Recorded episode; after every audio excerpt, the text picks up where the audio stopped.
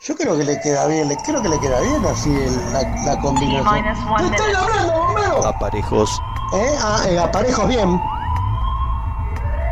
temperatura de caldera. Temperatura caldera hasta minus de- de 50 180. Cualquiera, ¿eh? Balas de plata. Bueno, como siempre, una balas de plata, una. Ah, T minus 40 seconds. Macetas de acónitos. Ah, no sé dónde están. Este también pregunta cada cosa. T minus 30 seconds. Bueno, Bueno, a, a tomar asiento. sí señor. Ay, Dios, esta T parte. minus 20 seconds. Bueno, dígale a Hyde Sí. que se relaje porque Yo estoy relajado. nos vamos, ¿eh? Silencio. Adelante. 10, 9, Ah, Ahora sí, 8, ¿eh?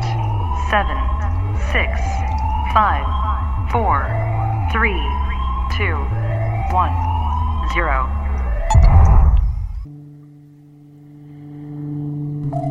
ah. Qué miedo me da esta parte siempre, ¿eh? Estás eh, abombado. Buenas noches, esto es bairescityradio.com.ar. Esto es Cineficción Radio, el ciclo radial de revista Cineficción, una creación de Darío Labia y Juan Carlos Moyano. Cineficción Radio, conducido por Darío Labia y su amable anfitrión, quien les habla, Chucho Fernández. Nos acompañan en la operación técnica el querido Dr. Jekyll junto a Tony Bosikovic. La dirección artística y la puesta online es una realización de Edward Hyde. Diseño de sonido Pablo Sala. Cineficción Radio, el ciclo radial de revista Cineficción, es una producción general de Cinefanía y Camauer Rental Studios.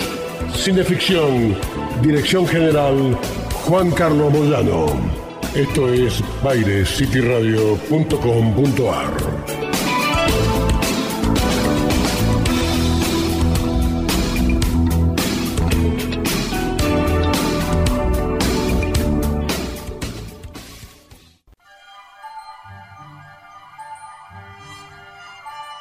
Ahora sí.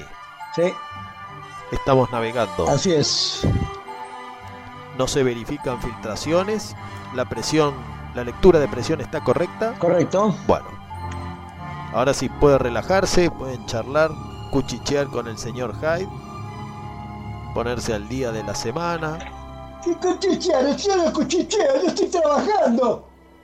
Bueno, es un modo de decir que tiene el amable jefe Labia, decir que podemos distendernos un poco, ¿no? Sí, tú la me distendí y te mandé la carta documento. Así que espero que te la hagan llegar. No, no, no sé de qué habla. ¿Qué carta documento? ¿Que estamos en, en un litigio, usted y yo? Claro, estamos con el problema de Tito. Ah, cierto, va. Bueno, no importa, no, no le resto importancia. ¡No, restale! Bueno, eh, ¿cómo le va, querido Labia? Lo veo bien, lo noto alegre, lo noto compenetrado, como siempre, en la navegación a profundidad. Sí, verificando en la cabina de mando que esté todo bajo control, pero nunca tenemos ninguna sorpresa mala. Una alegría que esta nave siempre nos dé tantas satisfacciones. Siempre es bueno el, el desamarre, siempre es buena la inmersión. La verdad tenemos una, tenemos una, una tripulación de, de primer nivel. Quiero saludar al, al jefe, al querido, al maestro Tony Bosikovic, ¿eh? que está, parece que está distendido hoy también, y al amigo Jan, Jan Muñoz, que están muy charleros los dos hoy. ¿De qué hablarán, no? Van a saber de qué hablarán ahí en, en la cabina. Nunca sé de qué hablan. Que va y viene Claudia con tragos, no sé qué es esto. Bueno, esperemos que todo esté en orden, no bajo control, pues nosotros acá tampoco podemos hacer mucho, ¿no? Más que decir para dónde vamos. Pero los que pilotean el aparato, en definitiva, son ellos, ¿no? Bueno, allá vamos.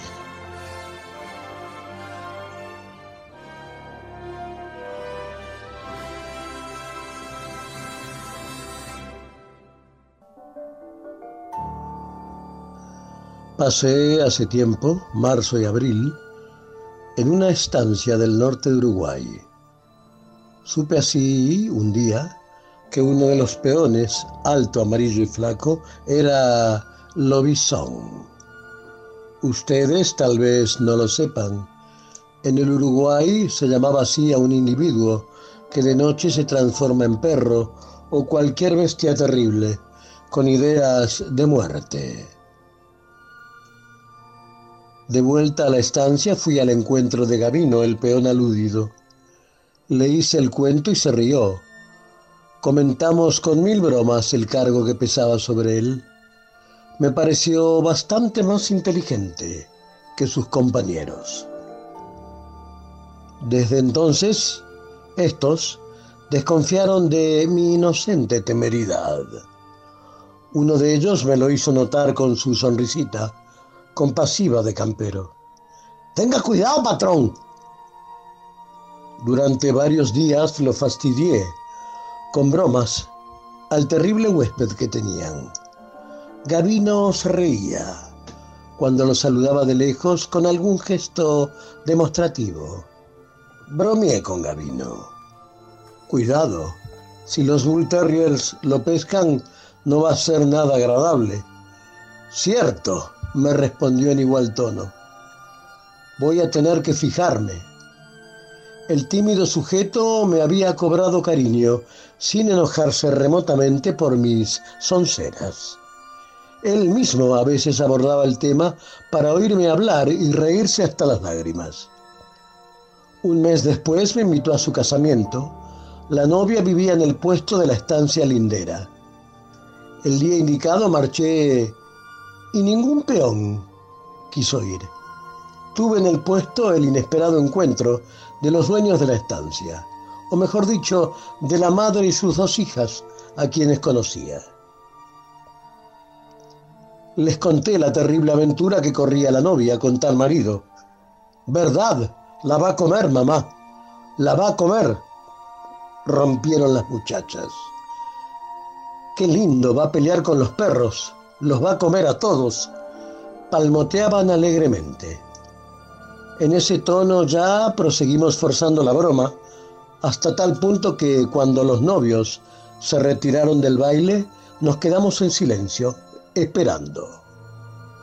Fui a decir algo, pero las muchachas se llevaron el dedo a los labios. Pierre Mamor, teólogo católico y rector de la Universidad de Poitiers, desarrolla en su obra Flagellum Maleficarum, publicada en 1490, el tema de la alucinación diabólica que afecta los sentidos y percepción de hombres y mujeres. Como ejemplo, cita una historia de licantropía. La esposa de un pastor de Lorraine que vio a su marido vomitar algo que resultó ser el bracito y mano de un niño pequeño que había devorado al convertirse en lobo. El autor opina que esto habría sido una alucinación demoníaca.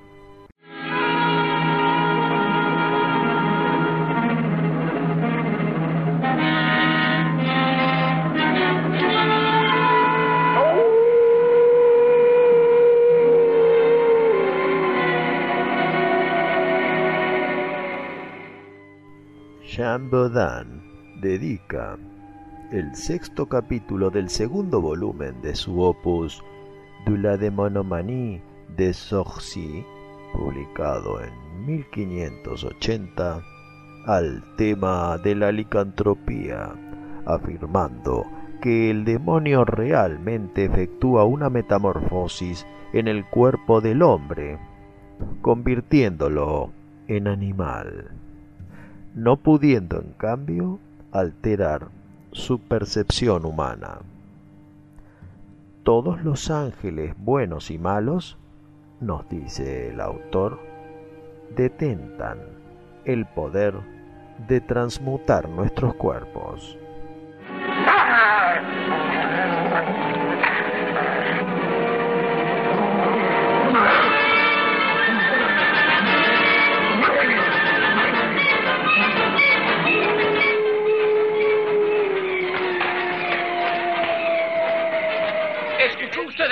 Twiddle? Por supuesto que lo escuché apenas si me disponía a dormir. Debe ser un animal salvaje. Tal vez sea alguna bestia que olvidaron los gitanos. Parece venir del patio de la iglesia. No se queden ahí charlando. Vamos a investigar. Leemos en De la locura, tratado de Louis Florentin Calmey, publicado en 1845. La zoantropía también debe clasificarse entre las especies de locuras demoníacas. Los afectados afirman haber hecho pacto con Lucifer y haber obtenido de él poder para transformarse en búhos, en gatos o lobos. Varios de estos individuos imaginan estar cubiertos de pelo, tener garras y dientes formidables, asegurando haber despedazado a hombres o animales en sus carreras nocturnas, haber chupado la sangre de los bebés en sus cunas y haber cometido asesinatos en masa. En el campo se han visto algunos licántropos caminando sobre sus manos y rodillas, imitando el aullido de los lobos, todos sucios de barro, sudorosos y cargando restos de animales. La zoantropía ha tenido auge en diversos países, a menudo manifestándose de manera colectiva en un cierto número de personas al mismo tiempo, especialmente en países desérticos y semisalvajes, donde se propaga como una especie de locura.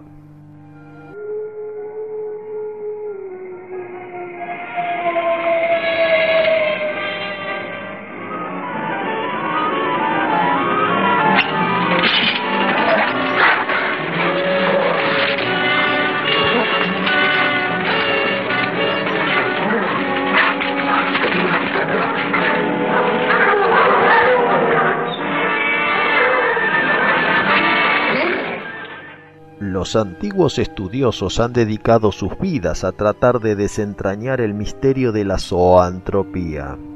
Las luces de neón y la permanente iluminación de nuestras ciudades ha alejado las sombras de la superstición y con ellas también el fantasma de la licantropía.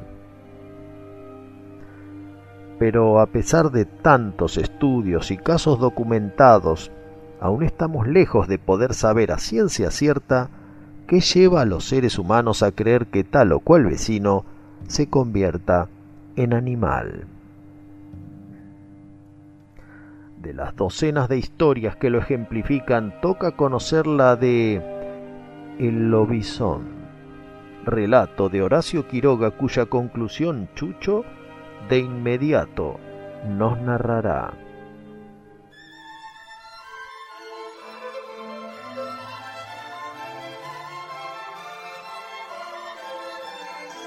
De pronto, un alarido de terror salió del fondo del patio.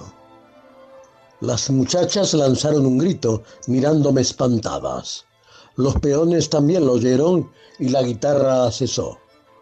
Sentí una llamarada de locura como una fatalidad que hubiera estado jugando conmigo mucho tiempo.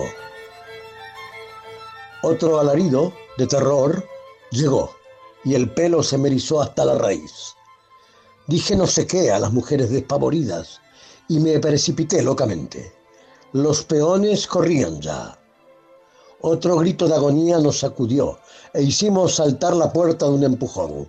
Sobre el catre a los pies de la pobre muchacha, desmayada, un chancho enorme gruñía. Al vernos, saltó al suelo, firme en las patas, con el pelo erizado y los vellos retraídos. Miró rápidamente a todos, pero fijó los ojos en mí con una expresión de profunda rabia y rencor. Durante cinco segundos me quemó con su odio. A continuación se precipitó sobre el grupo disparando al campo. Los perros lo siguieron mucho tiempo. Así fue la historia. Claro es que ante todo está la hipótesis de que Gavino hubiera salido por cualquier motivo entrando en su lugar el chancho. Es posible, pero lo que hizo que la cosa fuera fuerte fue sobre todo la desaparición, para siempre, de Gavino.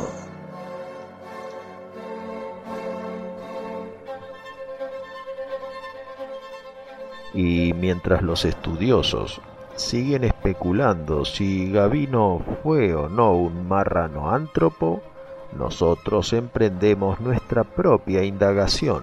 Somos Chucho Fernández y Darío Labia y el pequeño tratado de licantropía radial que les daremos será Cineficción Radio.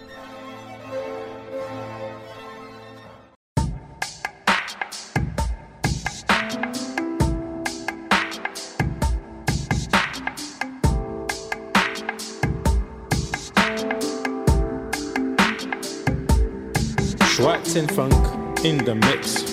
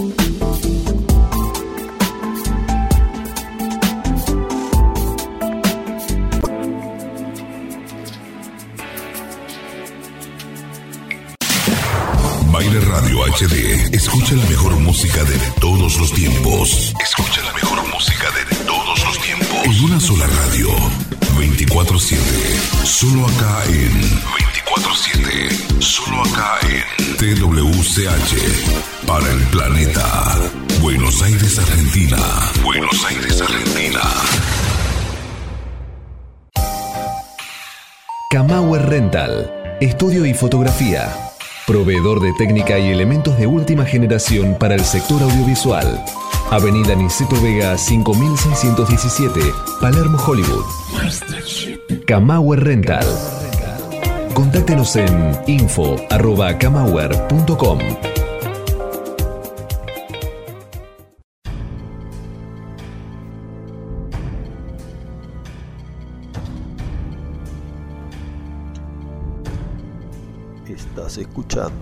Cineficción Radio, acto segundo por Baires City Radio y Baires Radio HD.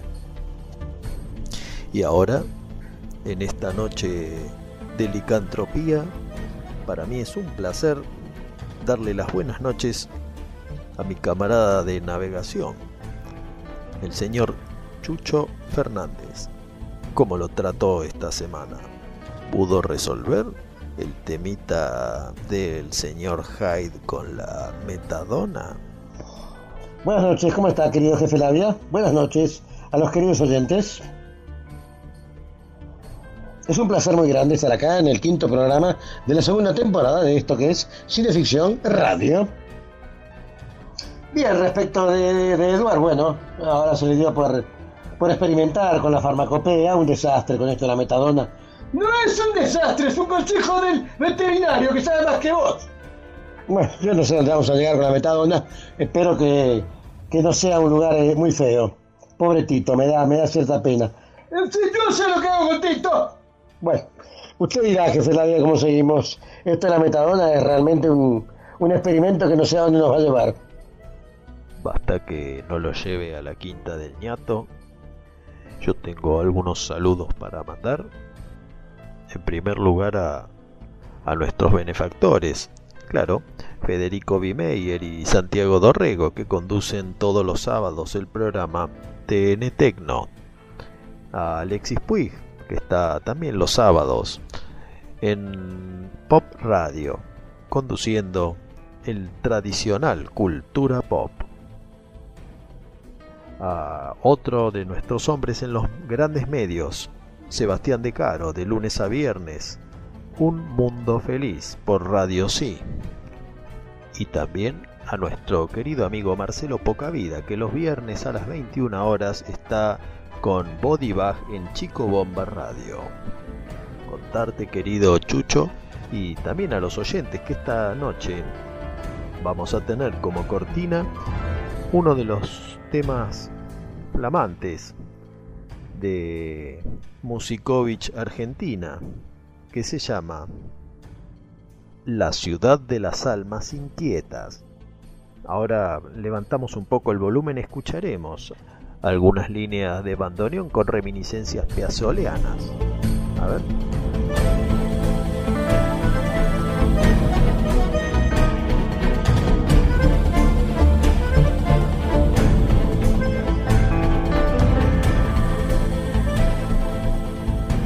También mandarle un gran abrazo a Ian Muñoz que nos está piloteando desde el Twitch de Baires Radio HD. Esta semana estuvimos promocionando el programa de esta noche con una de las ilustraciones de Nico Cortese. Nico Cortese se dedica a a los tatuajes. Pueden encontrarlo en Instagram, Nico Cortese Tatú. Bueno, una vez que, que entren al feed se van a dar cuenta la buena mano que tiene Nico para las ilustraciones inspiradas en los monstruos clásicos.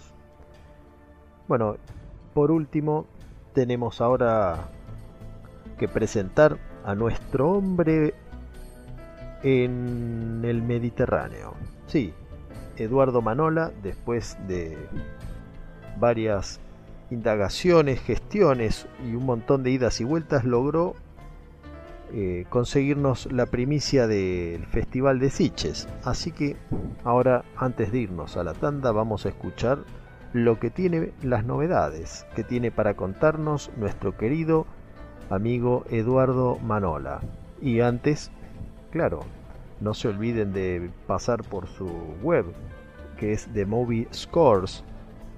Bueno, a todo aquel que le interese en las bandas sonoras, el que sabe distinguir un compás de Bernard Herrmann o de Dimitri Tionkin, bueno, con Eduardo van a tener un montón de material para, para departir y para especialmente aprender.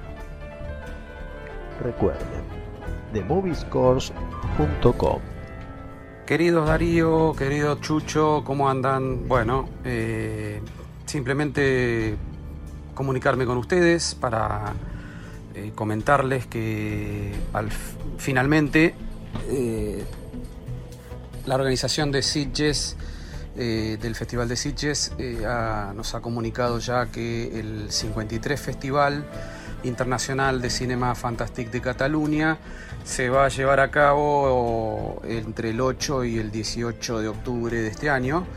Eh, había habido algunas dudas eh, por el tema bueno, que todos conocemos de, esta pandemia, eh, pero bueno, finalmente mm, se decidió que sí, que se va a hacer. Aparentemente va a ser una parte presencial, o sea, vamos a poder concurrir, y otra parte va a ser virtual. Eh, el, motivo, siempre los festivales de Sitges tienen un motivo, ¿no? El año pasado fue la saga de Mad Max y este año eh, se decidió un, homenaje, rendir un homenaje a El gabinete del doctor Caligari, ¿eh? aquella película que es, todo un hito en, lo que es el cine, especialmente el cine mudo, pero bueno, es este, una de las, de las fundadoras o de las creadoras del, expresionismo alemán y también de, lo que es el, cine fantástico, el, género fantástico, que es el, género madre para el Festival de Sitges. Así que bueno, eh, se celebran 100 años de esa película y Sitges lo, va a festejar con, este, este nuevo festival. Eh, entre algunas películas eh, que se van a. Bueno, va a inaugurar el, festival la película Malnacidos, eh, que es una película de acción zombie dirigida conjuntamente por Javier Ruiz Caldera y Alberto de Toro, un film que adapta la novela de Manuel Martín Ferreras, que está ambientada en la Guerra Civil Española, con un reparto que tiene a Miki Sparvé, a Aura Garrido, entre otros. Y bueno, la película sigue a un grupo de combatientes que se escaparon de bandos rivales durante la Guerra Civil Española y que van a tener que aliarse para hacer frente a, un enemigo común que son, bueno, obviamente los zombies. Y va a haber este, también películas, eh, homenajes a ciertas películas, como por ejemplo a El Vengador del Futuro, aquella de Paul Verhoeven con Schwarzenegger, Total Recall se llamaban en el original. Y, bueno, estamos esperando un poco también a ver qué, personalidades eh, son las que van a, venir y a quién vamos a poder entrevistar o, ver o sacar fotos y, hacer las, reseñas para, trasladarles a ustedes para que la puedan difundir en el programa y en, la revista Cineficción. Eh, desde aquí, desde Barcelona nada más, por ahora, eh, en algún momento podríamos volver a recontactar para irles pasando las novedades eh, que se vayan produciendo en, este festival número 53 de aquí de, de. Así que bueno, un abrazo para todos.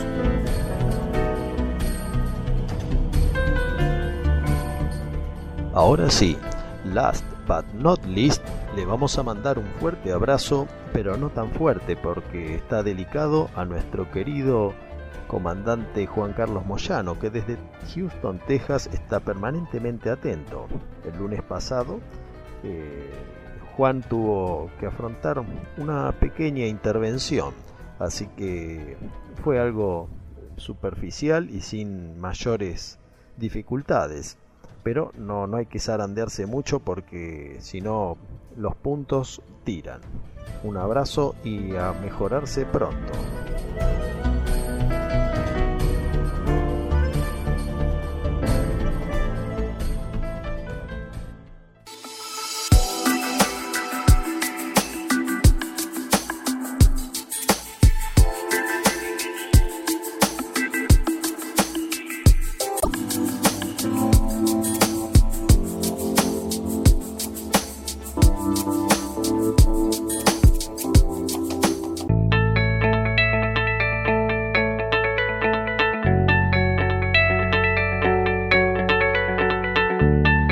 Aires City Radio, emisora online, transmitiendo desde la ciudad de Buenos Aires para todo el mundo.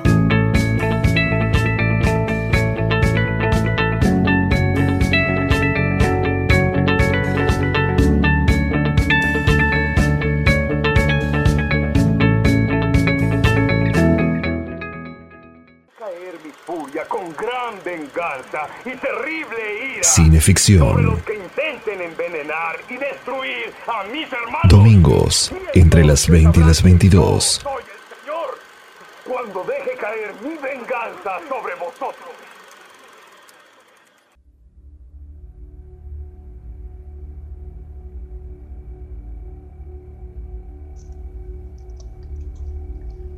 En 1883, en el barrio neblinoso de Whitechapel, en Londres, un extraño personaje se anticipó a Zack el Destripador, dando origen a una de las más terribles y sangrientas historias de los anales del crimen. El primer asesinato se registró a la medianoche del 21 de abril de 1883, cuando Mary Ann Galloway, una corista de un cafetín de marineros, apareció asesinada bajo un farol con el cuerpo mutilado. Presentaba un tajo en el cuello a la altura de la yugular y marcas de garras en el vientre, como si alguna bestia desconocida la hubiera arañado con sus zarpas. Había sido despojada de su ropa interior y tenía huellas de uñas en la espalda, especialmente a la altura de los glúteos un periódico aventuró la hipótesis de que el asesino debió ser una bestia de proporciones muy semejantes a las de un hombre. Londres discutía aterrorizada estas hipótesis. Cuando un nuevo cadáver fue hallado, esta vez en las inmediaciones de una casa de prostitución en el Soho. La víctima era Catherine McFarland una pupila que ejercía este célebre lenocinio. Tenía 57 años y una desteñida cabellera rubia. Le había sido seccionado un pecho y además de lucir la característica dentellada sobre la yugular, tenía el vientre y los glúteos completamente cruzados por infinidad de zarpazos. como si hubiera estado en tremenda lucha con un animal salvaje. Estaba asimismo semidesnuda en medio de un charco de sangre. Al lado del cuerpo una carta sin firma, presuntamente del asesino, que expresaba, la sangre es mi alimento y volverá a correr por las calles con la próxima luna llena. Este hecho sublevó a la ciudad. Los londinenses se agolparon a las puertas de Scotland Yard y luego de abuchear a sus jefes pidieron literalmente la cabeza del que ya comenzaba a llamarse el hombre lobo de Londres. A esta altura de los acontecimientos, la tesis de los periódicos ya no podía negarse. Un hombre lobo o un maniático sexual con tendencias al vampirismo era el autor de esta serie sangrienta. Al año siguiente, en la primavera, cuatro hechos análogos siguieron preocupando no solo a Scotland Yard, sino a un novelista que en ese momento comenzaba a tener nombradía, Robert Louis Stevenson, que ya elaboraba su famosa obra El extraño caso del Dr. Jekyll and Mr. Hyde. Como en el caso de Jack el Destripador, jamás se supo quién fue el hombre lobo de Londres. Sin embargo, el teniente Charles Carter, en su libro El caso del hombre lobo de Londres, dejó este dato revelador.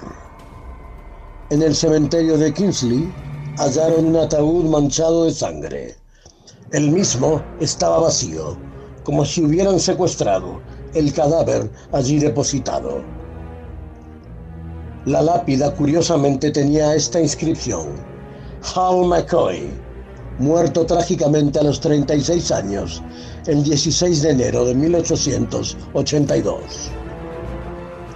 ¿No sería este el vampiro que en su calidad de hombre lobo buscaba Scotland Yard?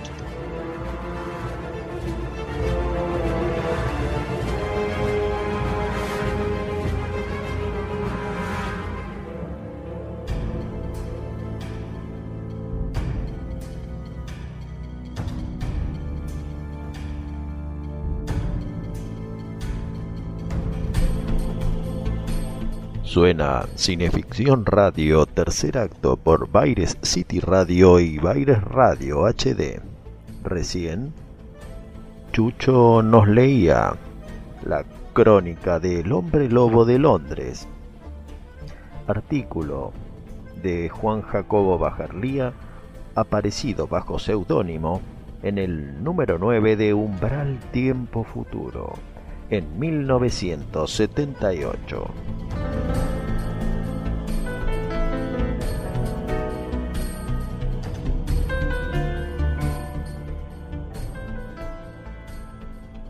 Uno de los mitos horroríficos del siglo XX, el hombre lobo nació sin un precedente literario preciso como Drácula y Frankenstein, así que tuvo que ir fabricando sus reglas al hacer camino. Por eso, en 1935, cuando Henry Hull interpretó al Dr. Glendon en El Lobo Humano de Londres, su basamento teórico surgió de uno de los grimorios de su biblioteca, que rezaba. Licantrofobia. La transfección de un hombre a hombre lobo ocurre entre las 9 y las 10 en las noches de luna llena. La esencia de la flor de marifasa exprimida en las muñecas a través de las espinas en la base del tallo es la única manera de evitarlo. A no ser que esa rara flor pueda usarse, el hombre lobo matará al menos un ser humano por cada noche de luna llena o se transformará para siempre. Un lustro más tarde, cuando el mito lo tomó Kurt Siodmak, en ocasión de El lobo humano, fundamentó nuevas reglas. Licantropía, una enfermedad de la mente en la que el hombre se imagina ser un hombre lobo. De acuerdo con una vieja leyenda que aún persiste en algunos lugares, las víctimas asumen las características físicas de un animal. Hay un pequeño poblado cerca del castillo Talbot donde sus habitantes insisten en haber tenido experiencias con esta criatura.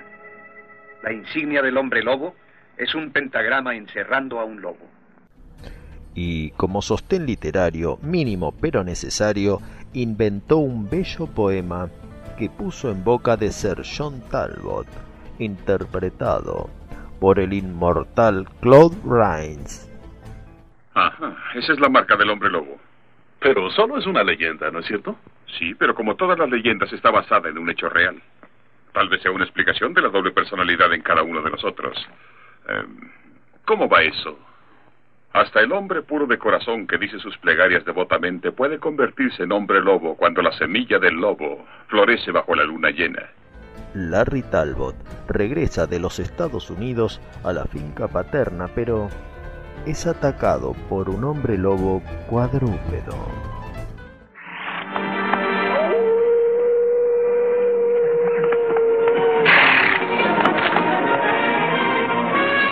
Fue eso? No lo sé, pareció un aullido de lobo. Quédate aquí. ¡Larry! ¡Espera, Larry!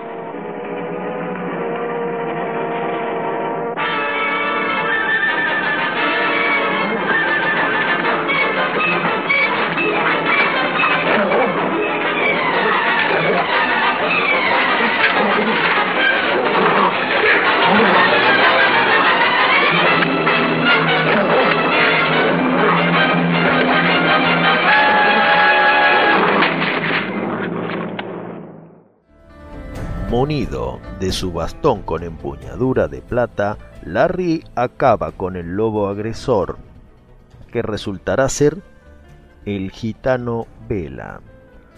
Cuando llega la luna llena, Larry se transforma en hombre lobo, pero no cuadrúpedo, sino erguido y en dos patas. Esta aparente debilidad de lógica interna no ha sido muy explorada en las reviews y estudios acerca del cine de horror de Universal. Sabemos que el hombre lobo de Vela era un gitano, estirpe milenaria considerada una raza maldita, y en 1941 uno de los pueblos perseguidos por el nazismo. ¿Habrá sido este un involuntario subtexto racial surgido del subconsciente de Kurt Siodmak, guionista alemán de origen judío? Sabemos que originalmente el guion de Siodmak era más ambiguo y nunca llegaba a definir si la metamorfosis de Larry Talbot ocurría en realidad o bien si todo era una alucinación de su mente. Al llegar el momento previo al rodaje, durante la revisión del guion, los popes de Universal estipularon que el hombre lobo tenía que tener presencia y corporeidad, así que se modificó esa cuestión. Si observan atentamente la escena, notarán que hay dos cuadros en los que Larry Talbot lucha no contra un animal, sino contra un hombre. Se rodaron dos versiones del ataque y en la mesa de montaje se prefirió dejar las escenas del lobo cuadrúpedo. ¿Habrá sido ese ataque parte de aquella primera versión del guion que no se retocó? ¿O se puede atribuir también la simbología del antiguo y bestial mundo representado por Vela, lobo cuadrúpedo, frente al nuevo mundo del que proviene el joven pero igualmente feroz Talbot? Usted mató al lobo. Bueno, creo que eso no es ningún crimen, ¿o sí? El lobo era Vela. ¿Piensa que no conozco la diferencia entre un hombre y un lobo? Vela se convirtió en lobo y usted lo mató. Un hombre lobo solo puede morir con una bala de plata, un cuchillo de plata o un bastón con puño de plata. Está loca. Le he dicho que maté a un lobo, a un lobo común y corriente. Toma este amuleto. Es el pentagrama. Solamente esto puede romper el maleficio. Maleficio, pentagrama, hombre lobo. No diga más tonterías, me voy de aquí. Todo aquel que es mordido por el hombre lobo y sobrevive se convierte en hombre lobo también. en forma de lobo. Larry sale de su hogar, deambula por la campiña y degüella a un sepulturero. Cuando vuelve a la normalidad, las dudas devienen en culpa y acude a su padre, que aunque lo toma con escepticismo, resuelve atar a su hijo para que todos estén más seguros y tranquilos. Bien, estás atado a la silla. Las ventanas están cerradas y he asegurado la puerta. Así que nadie podrá sacarte de aquí. Podrás comprobar que esos maleficios extraños solo están en tu mente. Otro probable rasgo del guion primigenio. Sir John sostiene que todo ocurre en la mente de su hijo, asumiendo el rol de la moderna psicología, pero acarreando con ello otra contradicción, ya que su personaje representa a la antigua aristocracia, al mundo viejo que se desangra por el arcaico antagonismo de las razas. Tu paso por la vida fue difícil, pero ese era tu destino. Así como la lluvia penetra en la tierra, el río llega al mar. Todas las cosas tienen un fin predestinado. Tus sufrimientos han terminado. Ahora descansarás en paz. Volvemos ahora al lobo humano de Londres. El doctor Yogami, licántropo enemigo del doctor Glendon, establece un punto de conexión con los demonólogos que hemos repasado al comienzo del programa. Dice, el hombre lobo no es hombre ni lobo, sino una criatura satánica con las peores cualidades de ambos. El contraste de este postulado nos lo dará el propio Kurt Siodmak en su famoso artículo En defensa de los monstruos, que dice, El hombre lobo es un ser humano afectado por una espantosa maldición. Solo quiere morir para escapar de su destino. En este antiguo relato se repite la lucha entre el bien y el mal en la naturaleza humana. El mal toma la forma gráfica de un animal. El arrepentimiento involucra la forma humana. Para pensar.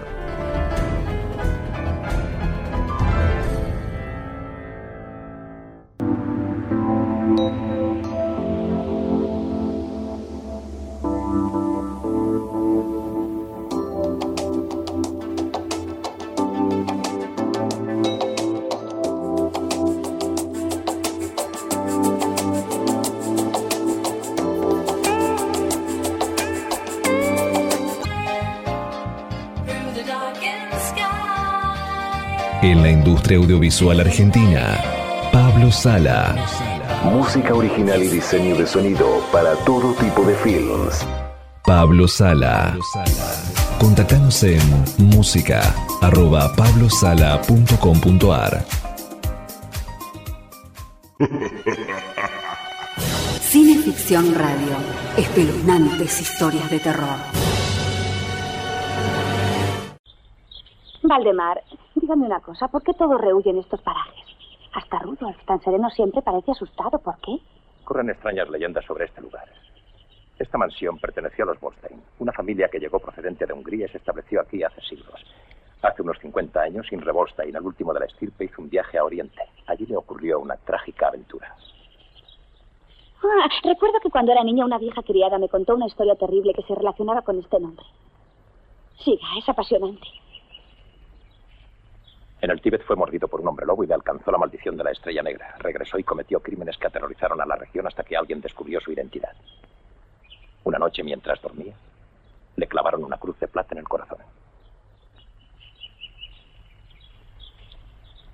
Desde entonces descansa en el panteón familiar.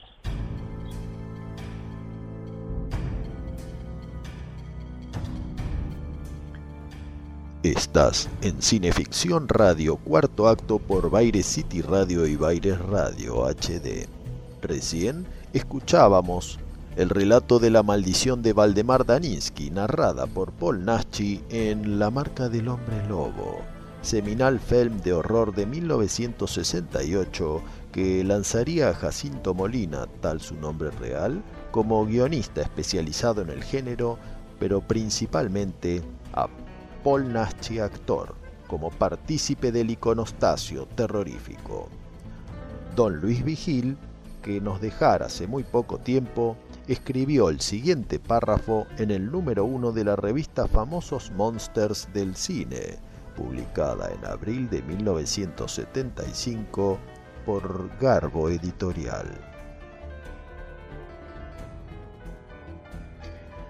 Boris Karloff, Lon Chaney, Bela Lugosi, Christopher Lee, Peter Cushing, Vincent Price. Todos actores que han representado al género del terror, todos los hombres que se han convertido en verdaderos mitos de este género, o están muertos o se hallan ya en declive, en un momento en que se ven obligados a abandonar los estudios. ¿Todos? Bueno, todos no. Está Paul Naschi. Sí, ya sé que algunos de mis lectores se escandalizará al leer esto y al ver que comparo a Paul Naschi, nuestro actor de terror nacional, con los grandes del género. Pero no ha sido error, no. Nuestro Paul Naschi es uno de esos mitos, un actor que ha logrado que su nombre sea sinónimo del terror, el género de sus amores. Es un nombre que ya ha entrado a formar parte de la historia del cine de terror. Y agregamos nosotros casi a medio siglo de tal afirmación. La figura de Paul Naschi ha entrado a este iconostasio para quedarse.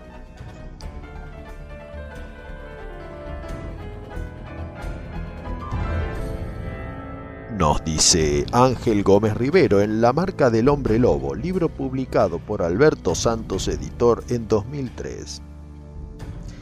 La elaboración de su primer guion nació por la inmensa atracción que sentía Naschi por los films de Universal.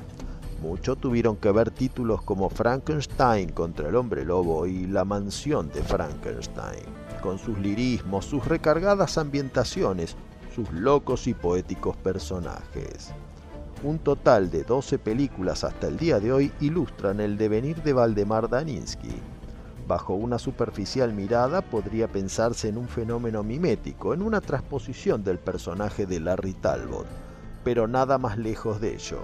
Solo el punto de arranque implica el respeto y admiración para proseguir el legado mitológico. A partir de ahí, el universo Naschi se enriquece, se fortalece y llega a extremos a los que jamás soñaría la serie original. Casi todas las cintas de la extensa filmografía guardan un posicionamiento distintivo, pese a la coherencia del personaje principal.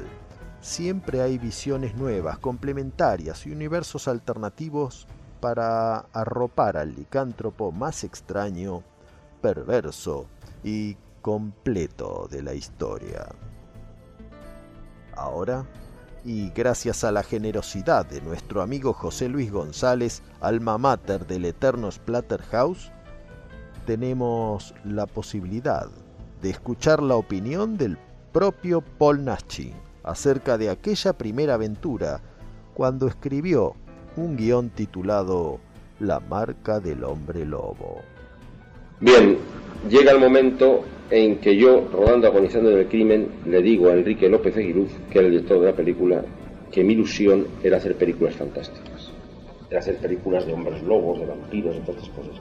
Y que tenía idea de hacer un licántropo, hacer una historia de un licántropo. Entonces me acuerdo que Enrique Aguiluz me dijo que bueno, eso era impensable. Dice, mira, aquí ese tipo de cine no tiene raíz, no existen ni siquiera conocimientos técnicos para hacerlo, no es muy complicado. Entonces, yo, a pesar de todo, escribí la marca del hombre lobo. Y que, por cierto, eh, no tenía dinero para pasar el guion a máquina y una novia que yo tenía entonces, se llamaba Elena, me pasó el guion. Y entonces yo recuerdo que para hacer, para hacer las copias nos reunimos, me reuní con ella y con otro amigo y estuvimos nosotros mismos montando los, los, guiones porque en aquella época no había la facilidad de ahora que te vas a, la, vas a una fotocopiadora y todo eso no existía entonces te puedes imaginar grapándolo así como lo pasamos ¿no? entonces empiezo a moverme con el guion y me encuentro con que Enrique López Aguiluz tenía razón y bueno, pues desde sonrisas irónicas, pero además esto lo cuento como anécdota porque el primero que sonrió irónicamente sobre este tema fue Nando Osorio, que luego se dedicaría de lleno y dijo, bueno, esto nada. Yo recuerdo que estaba rodando, rodando Mando de Osorio una película sobre la policía montada del Canadá. Y entonces, bueno, no, no había pensado tocar el fantástico ni de lejos. O sea, y entonces yo, pues no sé, me recomendaron a él, le fui a ver, entonces él estaba en su despacho y tal, que tenía una productora. Dijo, no, bueno, eso nada. Esto, esto es impensable. Luego mira lo que son las cosas de la vida. Pero muchos otros de los que también luego hicieron cosas de este tipo me dijeron que no. Entonces yo ya mmm, estaba desistiendo de la cosa cuando efectivamente me llama Enrique López Aguiluz y me dice que hay unos alemanes que andan buscando temas para hacer una película con un nuevo sistema de tres dimensiones de 70 milímetros y que si le puedo dar el guion, que bueno, se lo hacer llegar. Entonces yo dije, bueno, por probar, yo ya estaba más quemado que ni sé, pero por probar. Y además, aquí tengo que ser muy claro y es, es, es hora de que empiecen a que se empiece a contar la verdadera historia del, del fantástico español. Es decir, cuando Adolfo Camilo hace su libro, cuando otras personas hacen libros, quieren, forzando las circunstancias, encontrar unos, unos precedentes. Bueno, pues no los hay. Es decir, segundo de Chomón, puros experimentos. ¿Dónde están los grandes mitos? No, no se le ocurre ni de lejos. Eh, Jesús Franco no toca para nada la mitología, en absoluto. Esto, nada, se quiere buscar en una, en una cosa como La Torre de los Siete Jorobados, que es una película que está muy bien, pero que tampoco es una película fantástica, se quieren buscar antecedentes y se quieren buscar antecedentes y entonces, bueno, yo sinceramente creo que el fantástico español nace con la marca del hombre lobo, nace con la marca del hombre lobo y muere con el ayudo del diablo. Hay mucho por decir acerca de las lecturas e implicancias de estas sagas del hombre lobo hispano. Cierto que se han editado muchos libros tratando de echar luz desde la faz crítica, desde el aporte de los fans y la apreciación de una carrera enfocada de lleno en el cine fantástico. ¿Existirá algún recuerdo infantil que pueda haber familiarizado a Paul Naschy con lo monstruoso, con lo horrorífico? Trato de hacer una especie de mirada introspectiva y naturalmente mis, mis retazos de memoria, si yo nací en el 34, la guerra estalló en el 36, yo tenía dos años, son muy leves pero muy, muy determinantes. Por ejemplo, creo recordar que asomado a la ventana, a la ventana de, la, no exactamente de donde yo vivía, de la calle de la Sal, sino en otra casa de Madrid, recuerdo como, como haber mirado por la ventana y haber visto cadáveres en la calle eran los primeros los, las primeras manifestaciones de la, de la cruel guerra civil que sufrimos. Y también recuerdo, y esto no lo he dicho nunca, porque no sé si es sueño o es realidad, haber visto a un hombre caminando por la calle, oírse un silbido y ver cómo le volaba la cabeza. Y este hombre continuaba andando unos, unos metros hasta que de repente caía al suelo. O sea, sin decapitado. O sea, claro, la generación que corresponde en España a la guerra y a la posguerra, pues es evidente que no se pueden contar cosas muy, muy divertidas. Siempre es más reconfortante una pesadilla horripilante a tener que vivir una realidad desquiciada. Pero ahora nos gustaría, señor Nachi, que nos contara alguna anécdota divertida de tantos rodajes que hoy son piezas de culto para nosotros. Camino al sitio de rodaje y de frente venía un ciclista. Entonces, el momento que sabe que, que, a la altura nuestra ya asome la cabeza, el ciclista se derrapó, se cayó por un terraplén y uno del pobre hombre qué es lo que le pasaría. Pero claro, ese, siempre contará que vio un monstruo, ¿no? Otra anécdota es que en el cementerio civil, estando rodando la noche de Valpurgis, pues hubo un momento que yo me distraje porque no rodaba en ese momento y, y me alejé de las luces y empecé a pasear por el cementerio y de repente una señora que estaba dejando unas flores en sus dedos, una ancianita, me vio y casi se nos muere la mujer. Luego nos pusieron hasta una denuncia. Otra anécdota es que en el Gran Amor del Conde Drácula, paseando, se había también terminado el rodaje, y paseando tranquilamente por el bosque, me encuentro una parejita debajo de un pino haciendo el amor a la bestia. Y de repente me ven y yo veo dos culitos que desaparecen en la lejanía. Yo creo que todavía están corriendo. O sea, se confundiendo con la ropa, desaparecieron y tal. ¿no? O sea, y además estaba yo vestido de Drácula por completo, con colmillos y con todo. Y, y claro, ellos no sabían que había una película cerca y dijeron, ¿esto qué es? ¿O es un loco o es Drácula de verdad? Y es que anécdotas hay, hay tantas. En su momento, Paul Naschy ha sido vilipendiado por la crítica y la opinión pública de su país. Sin embargo, los fans del cine de horror del resto de Europa y Norteamérica lo adoraron. Es que así es como está escrito que deba ser, ya que nadie es profeta en su tierra. Pasados ríos de agua y de tinta bajo el puente, el año pasado, junto con Juan Moyano, Manola, Paparelli y muchos más, fuimos a San Sebastián donde atestiguamos la fabulosa exposición dedicada a su vida y obra, consecuencia que no podría explicarse sino por la inmortalidad que Paul Naschy justamente ha cobrado.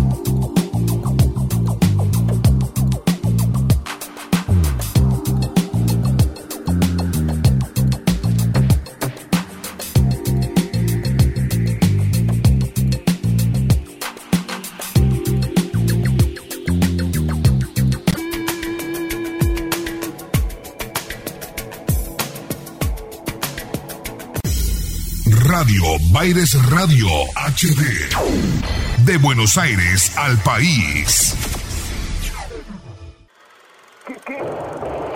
No se deje intimidar por el cine y los matones de Marcelius Wallace. Cineficción. Para estar bien informado y esquivar todas las balas. Para adquirir cineficción, consulte en cinefanía.com.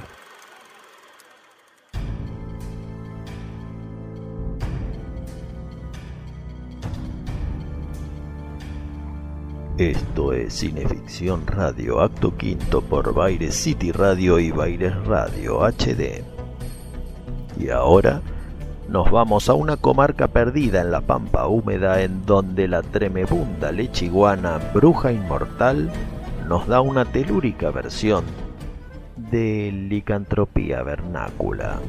¡Seis hijos Dios Señor! ¡El séptimo de que de diablo mamará y que nacerá novizo!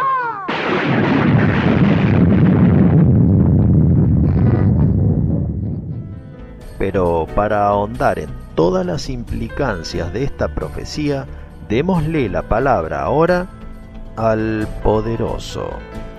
Ser que luego de atiborrarnos de tentaciones, nos explica con mesura y claridad.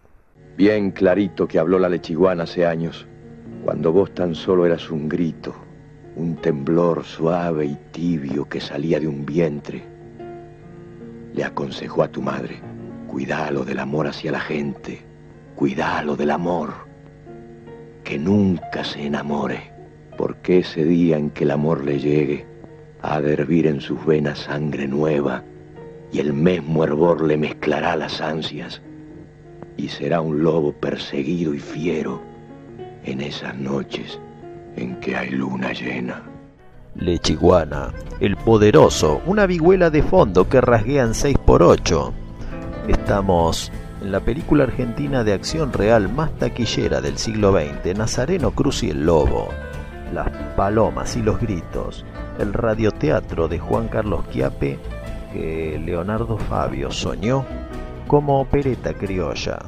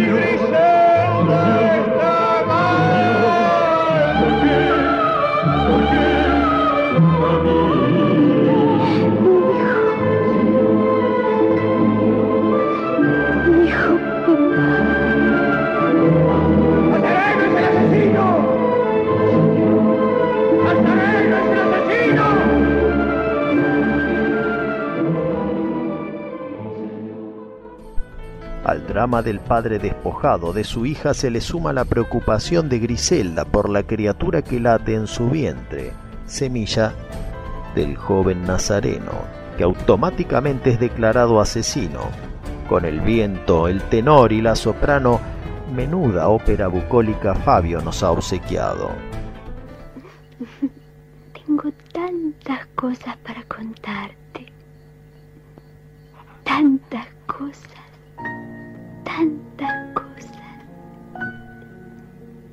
Tantas cosas. La licantropía de Nazareno no se reduce solo a la bipolaridad de nuestra naturaleza humana, esa que veíamos a diario cuando salíamos a la vereda. Hay también una impronta fatídica. ¿Por qué tenemos que sentir amor por alguien? ¿Es el tabú un estímulo para ello? ¿O la pureza del corazón un requisito?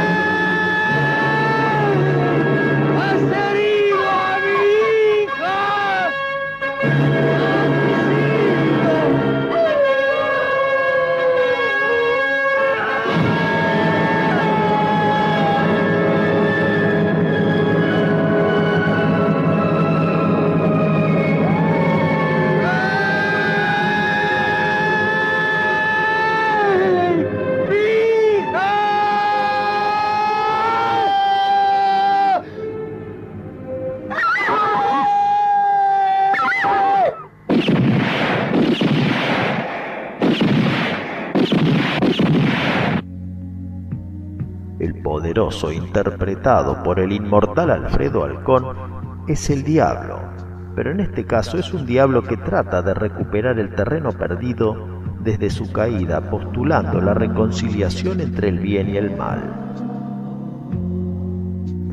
El Nazareno Cruz de Fabio, entonces, tal vez sea una plegaria, una reflexiva expresión de deseo, una nota al pie de aquel 1975 en que las luchas demoníacas salían en los titulares de los diarios, cuando el país llegaba a su punto de ebullición, tal y como Nazareno por tenerla la Griselda. Nazareno. Nazareno. Por favor. Lo que hablamos. No te olvides de mí.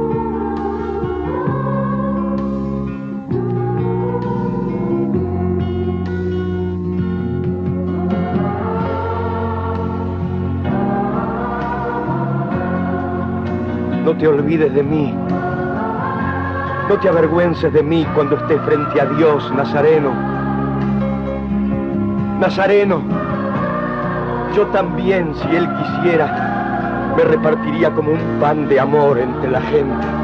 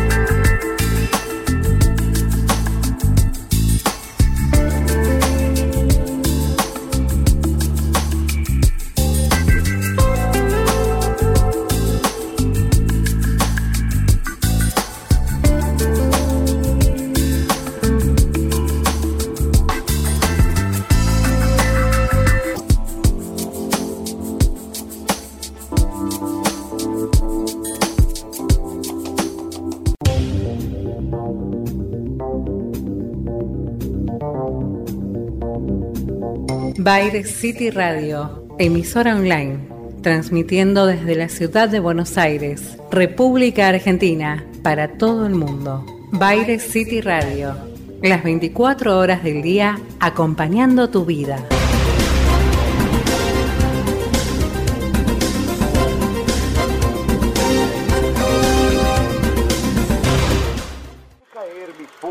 Con gran venganza y terrible ira Cineficción. sobre los que intenten envenenar y destruir a mis hermanos. Domingos, entre las 20 y las 22. Soy el Señor cuando deje caer mi venganza sobre vosotros.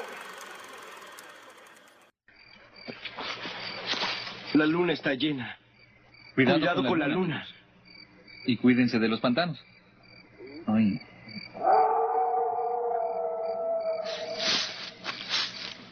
Yo voto porque volvamos al cordero sacrificado. Eh, sí.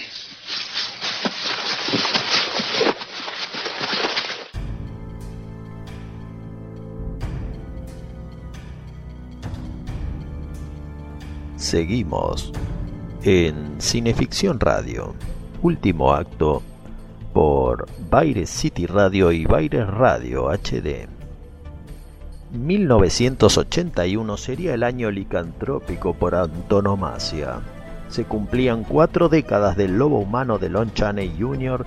y John Landis se abocó a un opus del género que respetase la mítica establecida por Kurt Siodmak, pero a la vez tuviera elementos novedosos.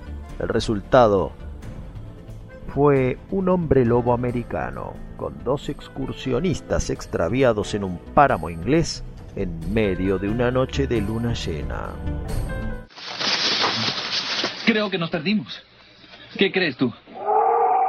Oh, maldita sea, David, ¿qué fue eso? No lo sé, vamos. ¿A dónde vamos? A donde sea, la cuestión es que sigamos caminando.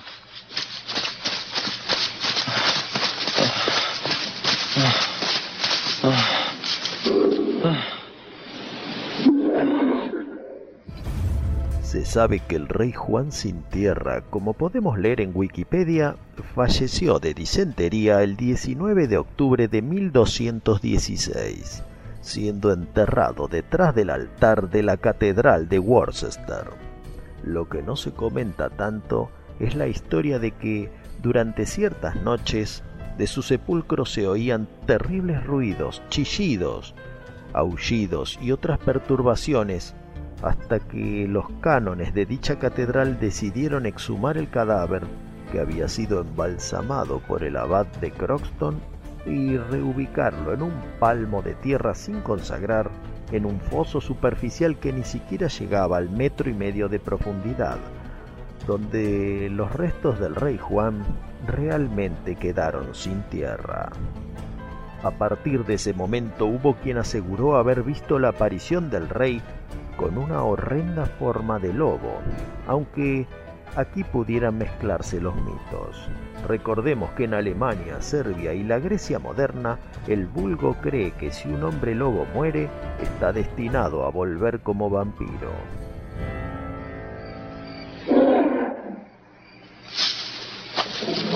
Nos ha visto. Se está acercando. Maldita sea. ¿Qué hacemos? ¿Hacemos? ¿Qué tal si seguimos caminando? Un delicioso paseo por los pantanos. La, la, la, la, la. ¿No son preciosos?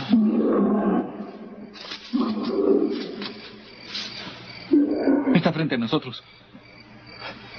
¿Crees que sea un perro? ¿Qué eres? Contesta. Perros, uno de los cánidos que el folclore humano ha integrado en el rango de la zoantropía. Leemos en el Tratado de la Razón Humana en Estado de Enfermedad, del doctor Pedro Mata, publicado en Madrid en 1878. Se han visto licántropos que se creen transformados en perros. Los llaman sinántropos. Debe ser el perro de un pastor. Vamos, por acá, camina. Ven acá, perrito. Ven acá. Vamos ya, vámonos. Sí, vámonos, vámonos. ¿Ves alguna cosa? No. Eso soy yo más lejos, ¿no? No lo suficiente. ¡Corre! Jack. Sí. ¿A dónde vamos? No lo sé, te lo diré cuando lleguemos.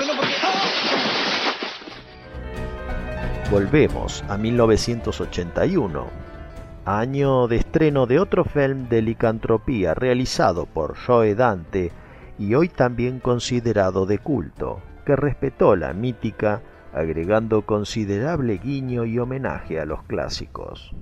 Aullidos es la historia de una secreta comunidad de licántropos que recibe una pareja de visitantes humanos. ¿Podrán aguantarse de despedazarlos ¿O tendrá razón John Carradine al decir... No puedes domesticar lo que tiene que ser salvaje. No es natural. Tercer film de un tríptico de la moderna licantropía, en compañía de lobos, dirigida por Neil Jordan en 1984, sería una adaptación terrorífica de un relato infantil bastante sádico. Caperucita Roja, aquí dotado de medievalismo y fantasía y de una espectacular abuelita interpretada por Angela Lansbury. Hay algo que debería contarte. ¿El qué? Pero quizás seas demasiado... Cuéntamelo, abuela. Demasiado joven para entenderlo. Va, cuéntamelo, abuelita. Aunque nadie es demasiado joven para saberlo. Un lobo puede presentarse de formas distintas. Puede aparecer con distintos disfraces. ¿Qué quieres decir? El lobo que se comió a tu hermana era peludo por fuera, por lo que su alma subió derecha al cielo. La peor clase de lobo es la peluda por dentro. Porque cuando te muerde, te arrastra con él al infierno. ¿Cómo peluda por dentro? ¿Como un abrigo de pieles al revés? ¿Qué dices, ignorante? Montague Summers nos ofreció esta noche unas cuantas citas bibliográficas en su volumen canónico The Werewolf in Lore and Legend. Ahora le volvemos a ceder la palabra, pero no con una cita, sino con la historia de un hecho supuestamente verídico y acaecido a fines del siglo XIX. Los dejo con la voz de Chucho Fernández y el relato el fantasmagórico hombre lobo.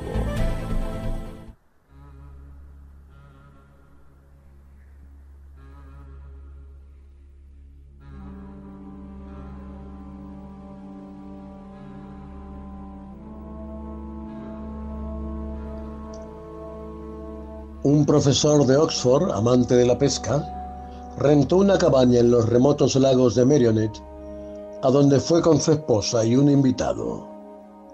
Un día, vadeando el lago, divisó lo que le pareció el cráneo de un perro de gran tamaño. Deseoso de investigarlo, se lo llevó a la cabaña y lo dejó en un anaquel de la cocina. Esa noche la esposa se quedó sola durante un buen rato y para su asombro comenzó a escuchar un resoplido y un rasguñar tras la puerta de la cocina que daba al bosque.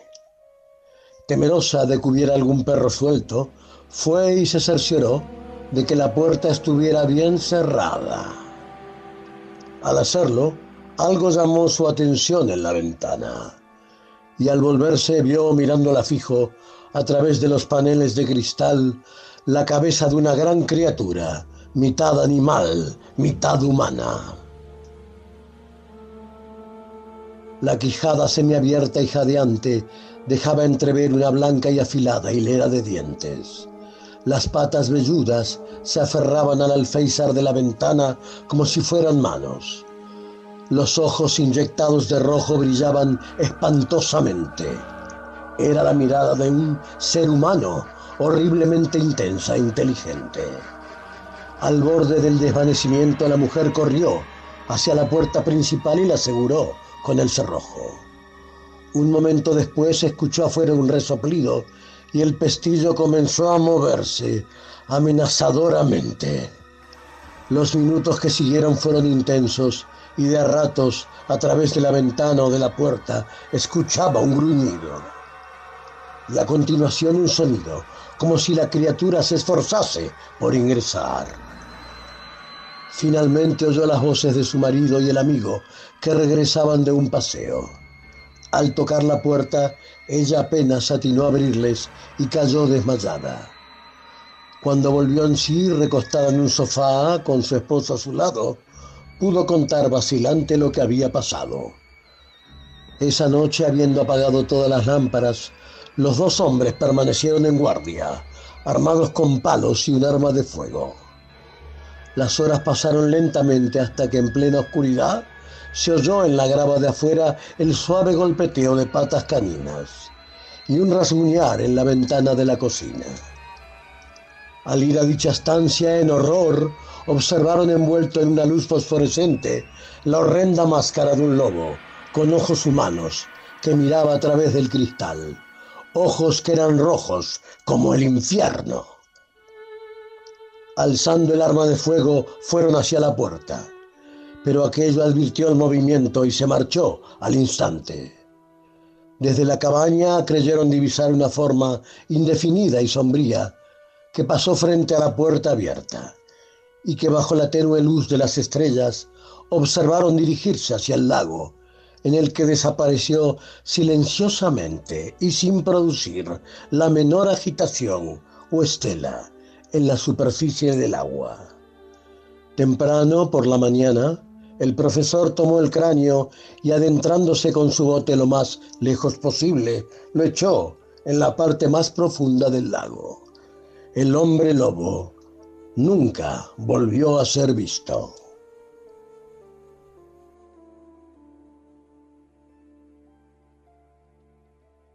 Bueno, el profesor y su esposa se salvaron, pero ¿qué pasó con los mochileros americanos? Ahora sí que me asustaste, estúpido. Amigo, ayúdame, ¿quieres?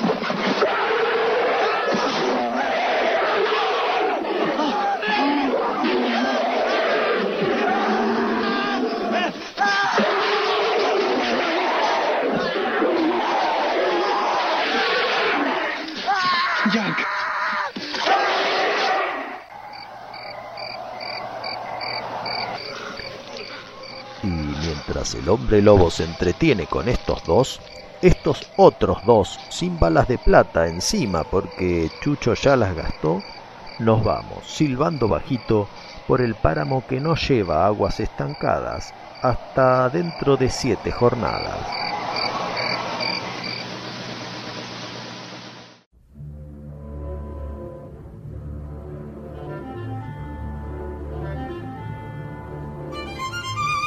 Desaparecido recientemente de una clínica psiquiátrica privada situada en las cercanías de Providence, Rhode Island, un sujeto que presentaba rasgos muy singulares. Su nombre era... ¿Qué, es lo que está haciendo?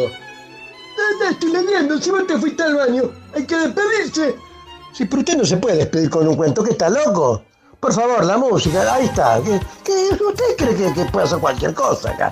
Bueno, vos te que fue a Castilla, perdió su silla. Bueno, vamos, vamos a despedirnos, vamos como corresponde a despedirnos. Esto es un desastre. Damas y caballeros, esto ha sido todo por hoy.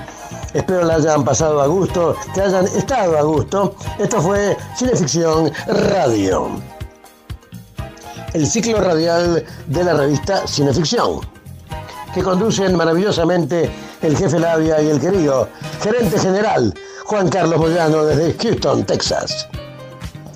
Nos acompañaron en la amable conducción el jefe Labia, Darío Labia, y quien les habla, Chucho Fernández. En la operación técnica, como siempre, el queridísimo doctor Jekyll, y en los timones, en los timones de profundidad, en los queridos maestros, los maestros, no, ¿cómo decirlo de otra manera? Tony Bosikovich y Jan Muñoz. Esto ha sido Cineficción Radio, el ciclo radial de la revista Cineficción, que se emite por las señales online de Baires City Radio y Baires Radio HD. Siempre allí Claudita Graciano trayéndonos cosas ricas y el amable Tito que no sé por dónde anda. ¡Tito en tu cuarto! Bueno, ya veré qué, qué hizo con mi cuarto. Jefe Labia, todo suyo. Espero le hayan pasado bien, hayan estado todos a gusto. Esto fue Cineficción Radio. Su saludo, jefe. Allá vamos. ¿Usted tiene alguna idea, alguna invención, alguna creación y necesita protegerla? En Estudio Iacona, José y Estanislao Iacona lo sabrán asesorar para registrar su marca, su patente y que pueda dormir sin frazada por la noche. También agradecer al querido Dieguito Arandojo, que en la semana nos asesoró sobre la lectura que hoy tuvimos, el relato de Juan Jacobo Bajarlía. Y agradecerle también por eh, haber propalado el programa anterior que dedicamos al ocultismo y en el que entrevistamos al misterioso Harlock. Y sí, no me puedo olvidar de saludar afectuosamente a Diego Puglisi, a Elmo Rocco, a Gabriela Rodas, a Miguel Ángel Collado, a Pablo Canadé, a Esteban Tolg y a Diego Fiorucci, que son nuestros ilustradores de cabecera de la revista Cineficción y también de los breviarios y libros de oro de Cinefanía.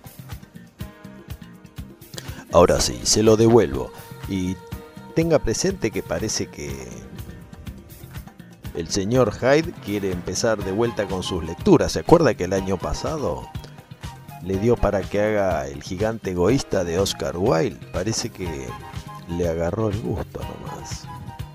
Bueno, se lo doy, camarada. Bien, hasta aquí llegamos. Esto fue Cineficción Radio. Nos volveremos a encontrar el próximo domingo, como siempre, entre las 20 y 22 horas, por las señales online de Baile City Radio y Baile Radio HD.